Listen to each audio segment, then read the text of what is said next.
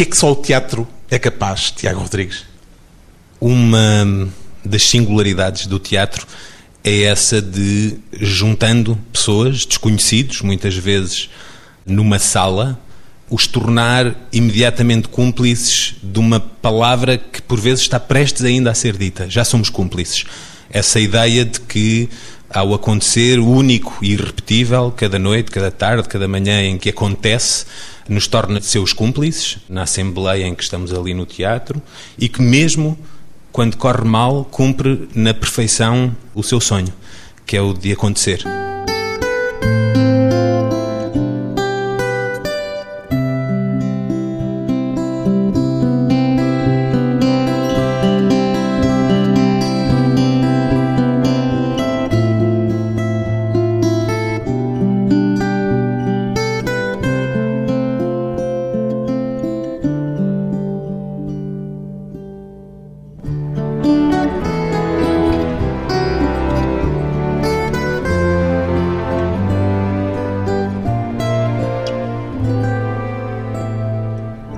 Tiago Rodrigues, 38 anos, dramaturgo, ator, encenador e agora diretor do Teatro Nacional Dona Maria II. Gosta mais de imaginar um espetáculo ou de o concretizar, Tiago Rodrigues? Acho que o prazer mais profundo está em concretizá-lo. A imaginação, embora me dê muito prazer imaginar um espetáculo, é muitas vezes um trampolim, mais ou menos sofrido. É onde há dores de barriga. Eu não sofro muito a fazer espetáculos, sofro do cansaço muitas vezes, de alguma compulsão de tentar fazer eh, muitas coisas ao mesmo tempo, de uma urgência que tem para mim o fazer teatro. Não é por acaso que uma das primeiras, se não a primeira peça que escreveu foi para um projeto chamado Urgências. Precisamente, um projeto chamado Urgências que imaginei no mundo perfeito e depois concretizado também me ofereceu o espaço para, ao lado de duas dezenas de dramaturgos, tentar a minha sorte a escrever e foi aí que comecei a escrever para teatro. O ator, o dramaturgo e o encenador, as três facetas que há em si, são a mesma pessoa ou requerem atitudes e talentos diferentes? São sempre a mesma pessoa. Não há heteronímia aqui. Não, não há heteronímia. Pelo contrário, há uma multiplicidade de funções para responder essa ideia de que uma pessoa tenta ser várias coisas. Eu sempre me senti muito distante de uma ideia de especialização, de ser o melhor a fazer determinada coisa, de ser o maior especialista mundial no aparelho digestivo de uma rã específica, de um lago ali do Baixo Alentejo. Sempre quis experimentar várias coisas e o teatro, por definição, permite isso. Essa experiência constante, esse saltitar constante. Essa... Mas escrever, estar em palco, a dizer as palavras escritas pelo próprio ou por outros e encenar, ou seja, pôr uma máquina teatral em movimento são coisas muito distintas. São coisas muito distintas, como são muito distintas muitas coisas que nós fazemos Sim. todos na vida. Ou seja, eu acho que acabam por ser uh, artérias que pulsam, que pertencem ao mesmo aparelho circulatório. Hoje estou com muitas analogias clínicas, mas são várias facetas, eu acho, de um único trabalho, que é o trabalho de teatro, que por definição tem várias facetas. Não é só o lado de colaboração, mas há uma colaboração connosco próprios, com várias facetas de nós próprios que se revelam ao fazermos teatro. E o programador, seja de uma pequena estrutura, seja agora de um teatro nacional, em que medida é que ele convive com essas diversas facetas e de qual está mais próximo? Estar à frente do Teatro Nacional levanta desafios, coloca-me questões que nunca me tinham sido colocadas e desafios que eu nunca tinha sequer ambicionado. Já digeriu as questões que se põem num papel destes? Acho que nunca se digerem porque estão em constante movimento, movimento perpétuo e a surgir sempre novas. Mas julgo que desde o primeiro momento de trabalho profissional meu, acho que me estreiei em 98 e desde que comecei a trabalhar, reconheci sempre que havia no meu trabalho, acima de tudo, a vontade de encontro do outro, encontrar o outro. No fundo, quem é que se convida cá para casa para estar aqui na cozinha ou na sala, à volta da mesa, à volta de ideias e de comida e de condições de trabalho. Ou seja, uma festa.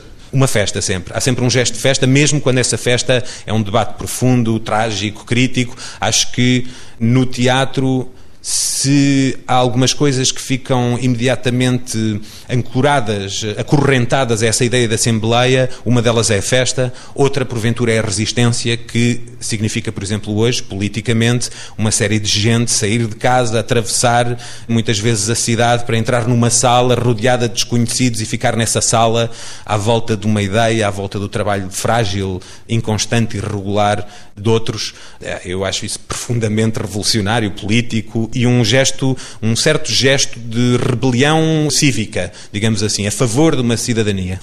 Pois bem, Tiago Rodrigues é agora o diretor do Teatro Nacional Dona Maria II, embora só comece a apresentar programação própria a partir de setembro. Qual é o maior risco que diria que tem pela frente nesta nova tarefa, Tiago Rodrigues? É de ter nas mãos o maior, ou pelo menos um dos maiores teatros do país isto... Onde é que pode falhar? No fundo era esta a questão, o espírito da questão. Em tudo, em absolutamente tudo. Não há nenhuma frente em que não possa falhar. Mas essa também é a natureza do teatro. Acho que uma das coisas que mais me entusiasmou ao ser convidado para a direção artística do Teatro Nacional Dona Maria era o gigantesco risco e a multiplicidade de riscos que isso implicava para mim, pessoalmente, no meu percurso artístico, mas também para o próprio teatro. Passar de uma estrutura de três pessoas, que era o caso do Mundo Perfeito, a companhia que fundou e onde estava, para uma estrutura com a imponência do Dona Maria, imagino que deve ser como uma troca de um dois cavalos por um Ferrari. A analogia, a comparação é válida? É, e neste caso, um Ferrari que está nas mãos de quem acabou de tirar a carta. Bem, isso também não é bem o caso, porque desde 98 que anda aí a conduzir, a não ser Sim. que anda a conduzir de uma forma muito irresponsável. Por vezes é o que é absolutamente necessário. Às vezes, num dois cavalos, nós aceleramos a fundo, porque num dois cavalos, apesar de tudo, acelerar a fundo é um nível de responsabilidade aceitável. Não, aqui o que é muito interessante, em primeiro lugar, devo dizer que o Teatro Nacional é uma equipa que eu já conhecia relativamente bem, com a qual já tinha trabalhado duas vezes. É uma equipa que aprecio muito, que é extraordinariamente competente e que ao mesmo tempo é uma equipa que muitas vezes é vista de fora como se tivesse o peso institucional de uma casa que está prestes a fazer 170 anos. Pronto, este é o momento de motivar a equipa. Não, é um momento de. Eu em 2010 trabalhei pela primeira vez no Nacional e devo dizer que uma das grandes surpresas que tive foi. Ah, afinal, Afinal, é uma equipa completamente acolhedora, calorosa, competente, mas também uma equipa que tem vontade de arriscar. Mas que ideia é que tinha? Que não era isso? Há uma ideia que é muito teatro, institucionalizada do Teatro Nacional, que é uma daquelas casas pesadas, uma casa difícil. O público conhece o Teatro Nacional e também os artistas que trabalham com o Teatro Nacional sabem que esse não é o caso, mas obviamente o Teatro Nacional, sendo uma grande instituição e uma instituição histórica, sofre da reputação de peso e lentidão e alguma solenidade que também o facto de ser um monumento nacional aqui na Praça do Rocio lhe pode conferir. O que é interessante aqui é olharmos para este passado, para este peso, para esta responsabilidade, para a enormidade da missão e dizermos que ela, muito mais do que assustar-nos ou pesar-nos, é uma ferramenta muito forte e o teatro utiliza historicamente essa ferramenta. O teatro sabe, quase instintivamente, está na sua, nos seus genes, usar o passado para debater o presente. Essa ideia de que recorremos ao repertório, recorremos àquilo que foi inventado antes de nós, para podermos debater o presente com um outro olhar que o presente muitas vezes não tem, que o discurso público, político, mediático não conseguem ter. Já vamos falar daqui a pouco das ideias para a programação, mas ainda antes de uma pequena pausa, uma pergunta daquelas perguntas que pode parecer coisa mesquinha. Sente-se com orçamento suficiente para o combustível de que o Ferrari necessita? Eu não sou apologista nem das omeletes sem ovos, nem de um discurso que acho absolutamente inaceitável de que a crise está cheia de oportunidades criativas para. E, portanto, acredito que uma casa como o Teatro Nacional Dona Maria deve ter, tendencialmente, mais condições financeiras, mais condições logísticas para cumprir a sua missão, que é uma missão absolutamente vital para a cultura portuguesa. Houve um antecessor seu que se demitiu porque o orçamento baixou drasticamente. Sim, o orçamento baixou drasticamente nos últimos anos, entretanto houve alguma recuperação sensível, mas eu acredito que é também necessário ter um projeto ambicioso, apresentar propostas para conseguir também por um lado, reivindicar mais condições, exigir que não só, e eu acho que isto se aplica não só ao Teatro Nacional Dona Maria, como a toda a cena artística portuguesa. Não só mais financiamento, mas também mais legitimidade, mais dignidade na forma como se trata a criação artística em Portugal. E isso muitas vezes não passa imediatamente por dinheiro, porque injetar dinheiro durante um par de anos na cultura para não mudar nada naquilo que é a forma como nós olhamos, vivemos e fruímos a criação artística em Portugal, não serve de grande coisa, é um estímulo passageiro. O que é preciso é que, a acompanhar uma aposta real na criação artística, venha também dinheiro, venha também financiamento, mas que esse financiamento venha porque é alavancado por uma convicção real dos decisores políticos, da governação, de que a criação artística deve ser defendida e é um motor civilizacional. Por outro lado, no Dona Maria, falando do caso específico do Dona Maria, acho que há todo um trabalho de cooperação com outras instituições, não só em Portugal, mas também internacionalmente, de procura de parcerias públicas, mas também de mecenato. Há todo um trabalho de abertura, digamos assim, na forma de funcionar e de montar espetáculos, de montar criações, de montar propostas para o público aqui dentro do Teatro Nacional, que pode, de alguma forma, impulsar o Teatro Nacional de umas condições para trabalhar. Ou seja, é necessário combustível para o Ferrari. Depois de um breve intervalo, voltamos com Tiago Rodrigues, o teatro e o resto da vida.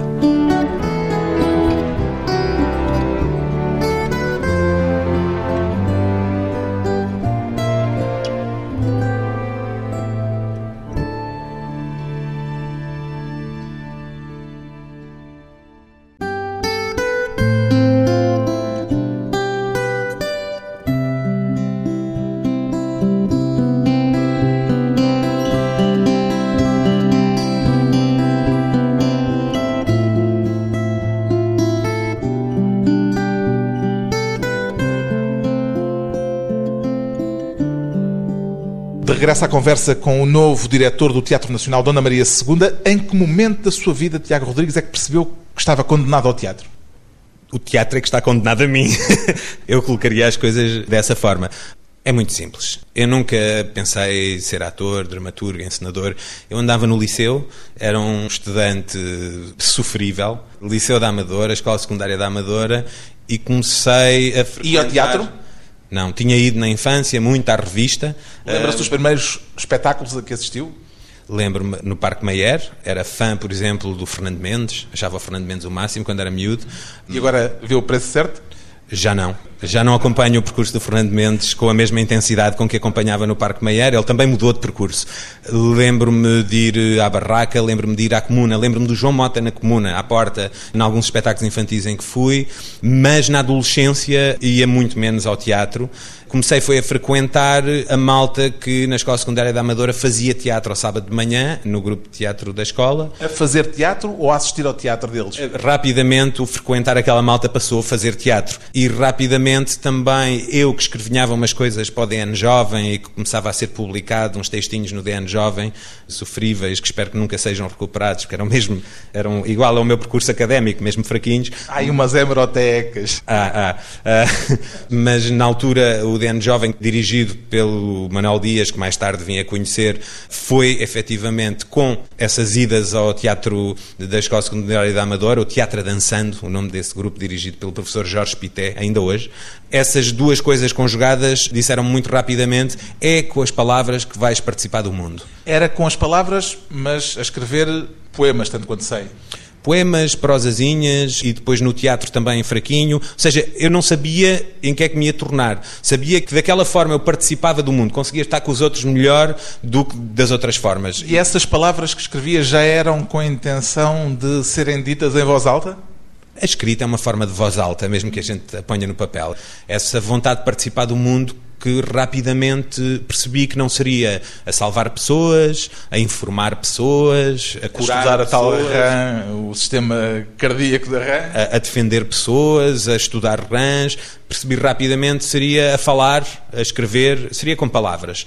E depois de fazer a escola secundária da Amadora e de perceber que o meu percurso académico não tinha muito futuro, porque efetivamente também não tinha muito boas notas, depois de um ano sem estudar e com trabalhos assim muito pontuais, decidi experimentar eh, concorrer à Escola Superior de Teatro e Cinema, porque eventualmente, como o teatro aceita todo o tipo de gente, também podia aceitar a mim. E foi o que aconteceu. Entrei mesmo ali à risca, fui o último desse ano a entrar, fui repescado, não tive positiva na audição, mas era, era o melhor dos piores. Então consegui entrar e depois na Escola Superior de Teatro e Cinema e já haver mais teatro, comecei a perceber, ok, é mesmo por aqui o meu caminho. Mas nessa queda para as palavras há aí uma coincidência que é a proximidade, ou pelo menos o conhecimento de um homem como o Fernando Assis Pacheco. Isso teve alguma relevância? Claro que sim. O Fernando Assis Pacheco é meu padrinho, colega, eh, camarada do meu pai. Colegas são as? Exatamente, os jornalistas são camaradas. Isto era uma coisa que o Assis me teria dito. Eu, eu aliás, eu cometi a gafe só para perceber se, se, outro jornalista faria exatamente a mesma coisa e já percebi que sim, o Assis fez escola. O Assis foi meu chefe de relação. Pronto, o Assis, o Assis foi professor de tanta gente sim. e meu professor também, no sentido em que eu passava muito tempo em redações também, nessas redações que foram muitas vezes o meu recreio, e o Assis, como meu padrinho, chamou a si uma certa pedagogia que tinha que me fazer, não não só de alguma literatura, mas sobretudo de sacanice e de humor, que era uma característica do Assis e que ainda é, porque o Assis está aí nos seus poemas, nas suas reportagens. O que é que o marcou mais? Essa vida de redação e esses momentos de alguma malandrice entre os jornalistas ou a musa irregular dele? Em primeiro lugar, a gente fascina-se por aqueles heróis e o Assis era claramente um herói para uma criança que olhasse assim para cima e visse a presença do Assis, o seu humor, às vezes o seu mau humor, mas mesmo no mau humor, um, um humor finíssimo e, portanto, interessava-me muito, na altura, enquanto criança, a personagem, Assis Pacheco. Chegou a querer ser jornalista devido a essa influência? O jornalismo também me aconteceu algumas vezes, mas mais como uma doença passageira. Não é um vírus crónico como o teatro, mas foi uma coisa que me aconteceu e na qual reincido e às vezes a fazer teatro percebo que estou a brincar aos jornalistas, ou na abordagem à pesquisa, ou porque quero fazer entrevistas, ou porque, no fundo, muitas vezes faço essa coisa tremendamente jornalística que é arranjo um espetáculo para poder estudar um tema, como um jornalista arranja um entrevistado ou uma reportagem, porque aquele tema lhe interessa muito também, intelectualmente, emocionalmente, psicologicamente. Então sinto que muitas vezes tenho um reflexo de jornalista nesse sentido. Como aconteceu naquele espetáculo sobre os censores do antigamente. Por exemplo, exemplo, o Três Dedos Abaixo do Joelho é um espetáculo que parte da censura ao teatro e que parte de uma curiosidade muito simples. Já sei uma nota, uma breve, num jornal sobre esse arquivo da censura ao teatro português durante a ditadura salazarista estar disponível.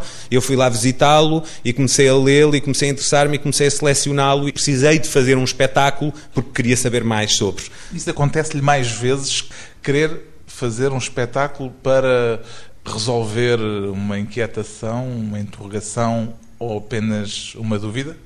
Sim, os espetáculos são sempre o amplificar de questões que nós já temos. Ou seja, muitas vezes são questões íntimas que têm que encontrar uma versão pública, outras vezes são questões que nos assaltam e que reconhecemos que assaltam outros e que achamos, ok, temos que hum, tratar esta questão, fazer esta pergunta, fazê-la em voz alta. Vamos a exemplos concretos. A tristeza e a alegria das girafas partiu de onde? Como é que as crianças olham para a crise. Temos tanto cuidado com a violência física, a violência verbal, a pornografia, o sexo explícito. Defendemos as crianças em tantas frentes e como é que não as defendemos do discurso sobre a crise e sobre a economia, a inevitabilidade do cataclisma da crise, a falta de alternativas, o não haver modelos de uma sociedade, ou seja, uma espécie de discurso económico de no future, não é? de não haver futuro. Como é que uma criança ouve isto todos os dias na rádio? no banco de trás enquanto o pai à frente vai a conduzir e o rádio está sintonizado na TSF. Isso deu aquele espetáculo. E esta preocupação,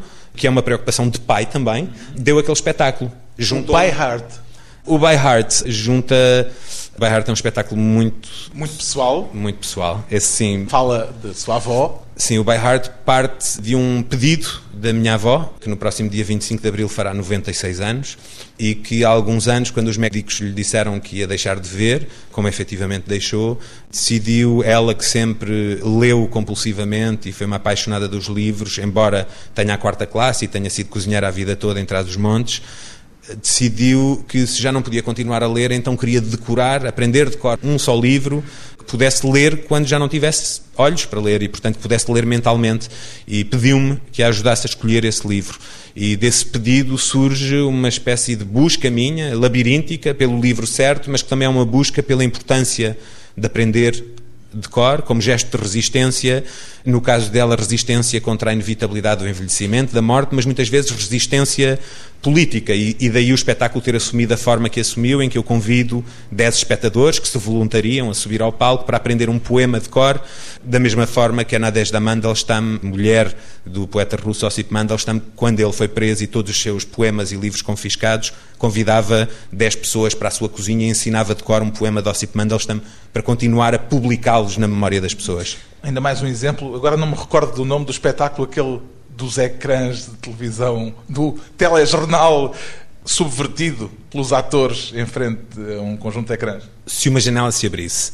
É um telejornal da RTP que é projetado num ecrã enquanto quatro atores e um músico no palco, à frente do público, de costas para esse ecrã, dobram portanto, com sincronia com as imagens, dobram com outro texto aquilo que aquelas figuras públicas e anónimos e jornalistas diriam no telejornal. Ou seja, é uma espécie de desejo de alterar a realidade que nos entra em casa com os telejornais através de uma reescrita daquilo que está a ser dito pelo pivô e pelas peças. Eu diria até mais do que o desejo de alterar a realidade, porque o alterar a realidade eu acho que está sempre muito mais nas mãos do público, é o desejo de alterar a nossa percepção da realidade e de por vezes dizer, bom, esta entrevista do Alberto João Jardim, agora já não teremos assim tantas, esta entrevista do Alberto João Jardim, com duas ou três palavras diferentes, é toda uma outra história e sendo o mesmo facto. A mesma reportagem refere-se ao mesmo acontecimento, pode ser entendida de toda uma outra maneira se o discurso fosse ligeiramente diferente. E, portanto, essa proposta poética, teatral, ficcional que o teatro pode fazer, oferece-nos uma mudança de percepção. E isso interessa-me muito mais do que dar respostas, dizer o mundo podia ser assim, interessa-me dizer e se olhássemos para o mundo desta maneira, o que é que dava? Ou seja, as palavras alteram coisas. Depois de um breve intervalo, mais um, vamos regressar à conversa com o diretor do Teatro Nacional, Dona Maria II, e um futuro para o mundo perfeito.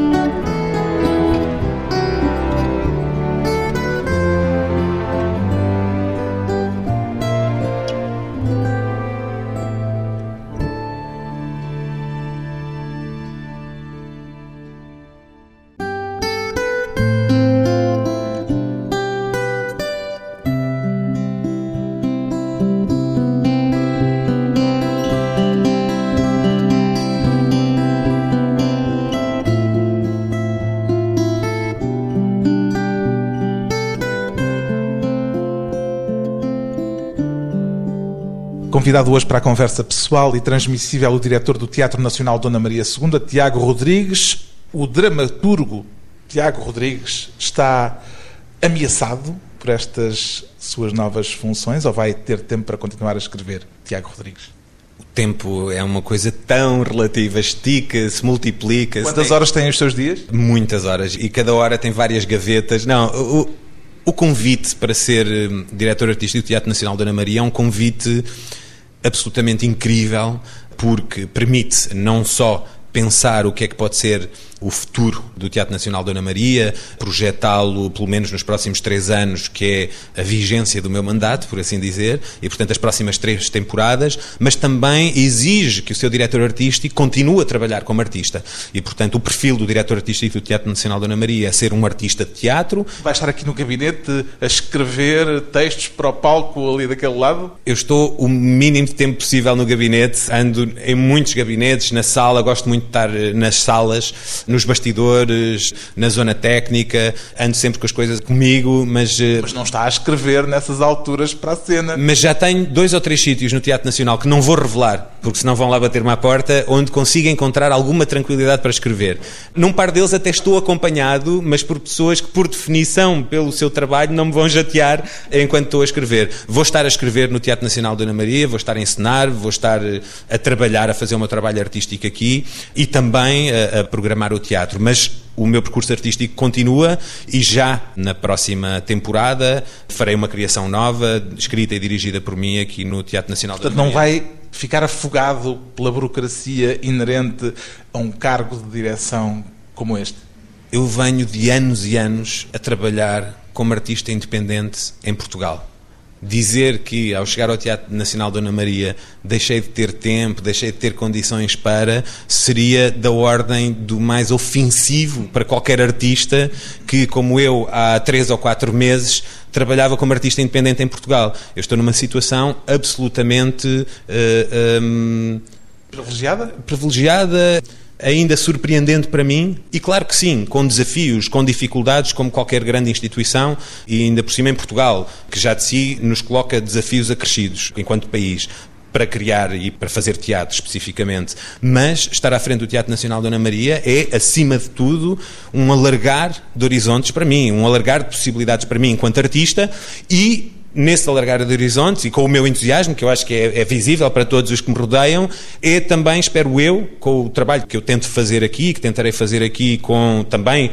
e é muito importante dizê-lo, não só com a equipa, mas com a administração que entrou comigo, com Miguel Honrado, Sofia Campos e Cláudia Belchior, que são pessoas que se juntaram a um projeto artístico que eu propus para o teatro, a ideia é alargar os horizontes também para uma série de artistas, também para o setor independente português e também para artistas de outros países.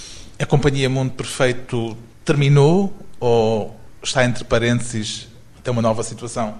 A Companhia Mundo Perfeito foi criada a muito custo, numa cozinha do meu apartamento, na Amadora. Há mais de 10 anos? Há quase 12 anos, há 11 anos e meio, porque eu queria ter a liberdade de decidir o que é que fazia, quando é que fazia, apesar de não ter necessariamente os meios. E, portanto, queria controlar, digamos assim, os meios de produção e a minha força de trabalho. Queria fazer... Um control freak?